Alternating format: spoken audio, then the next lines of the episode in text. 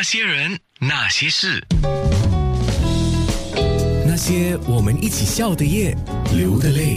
文史工作者就是苏传凯，打从那个小六开始，已经在收集这我们叫谐剧泰斗了哈，就是喜剧双宝的资料，一些简报。等一下我们在面部直播也可以看一下，你今天带了很多东西来啊，南国电影杂志啊，呃，电影海报等等，收了二十四年。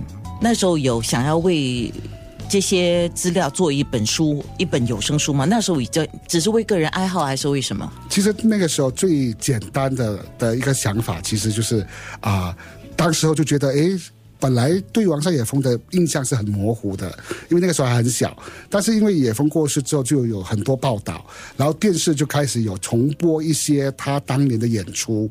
但我就觉得，哎，这些演出都很好看啊！为什么我以前好像完全没有什么印象？那时候出生的没有拜托你，所以所以就说太小了嘛。那我想说，那好，那我就去找一些他们那时候的卡带。嗯，那个时候是卡带，卡带时代，我就去买了他们的一些卡带来听，然后听了就觉得，哎，很好。笑很好玩，然后呢，就人家跟我讲说，哎，卡带，你在听卡带啊？他们以前录了很多黑胶唱片，你应该去找那些黑胶唱片来听。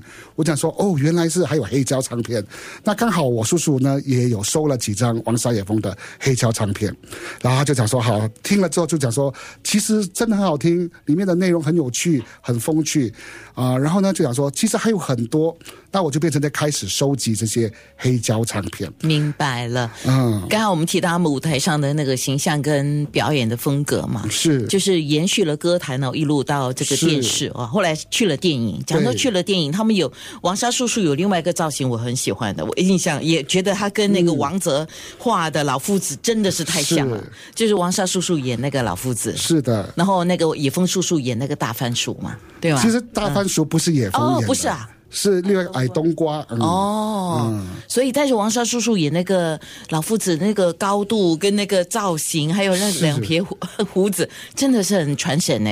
所以就连王哲他本人都觉得哈，是这个老夫子这么多人扮演过了，那他觉得最传神的就是王沙叔叔了。那你自己有没有机会跟王沙叔叔有面对面的接触呢？其实哈，我真的我回想起来哈，我应该从来没有跟王沙叔叔有面对面的接触。哦，唯一有的就是在八四八五年的时候。我叔叔曾经带我到豪华歌剧院，那个时候是啊电视剧《怒海萍》中啊，就当时吴岱融就吴桂安那时候叫吴桂安，他们在豪华登台。那个时候呢，我在场，因为呢有拍照，然后但是呢，我完全没有印象。那个时候啊，王沙叔叔也在同一个舞台上，直到后来我在翻照片的时候，我才看到那一场其实也有王沙啊。所以这个就是你跟王少叔叔的缘分，是是吧？所以就是在豪华歌剧院，当时有豪华歌剧院。豪华歌剧院那个时候是在 b a l a s t i a 对，在 b a l a s t i a 那你的有声书的特点在哪里？有声书的特点呢，其实就是呢，我把我这二十多年来二十四年对收集的所有的资料，嗯，然后呢，加上啊。王太太，王太太呢也非常的用心，嗯，帮啊王叔做了很多很多的简报，甚至把很多照片都收藏的非常非常的好。所以有了他这批东西，我的东西就突然间变成小巫见大巫了。嗯，是啊，可是你怎么骗到王太太把这些宝贵的资料给你出书啊？所以啊，所以看我就是一个这样厉害的骗子，然后他就把王太太的东西就讲说，王太太我要出这本书，把东西啊啊借给我好吗？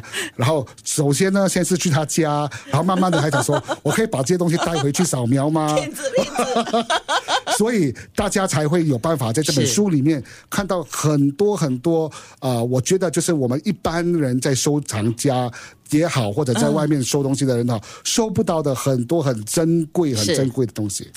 不过王太太，我相信你同意了哈。这个我们放括号，这个骗子还是值得值得去帮他的啦哈，是吧？呃，是。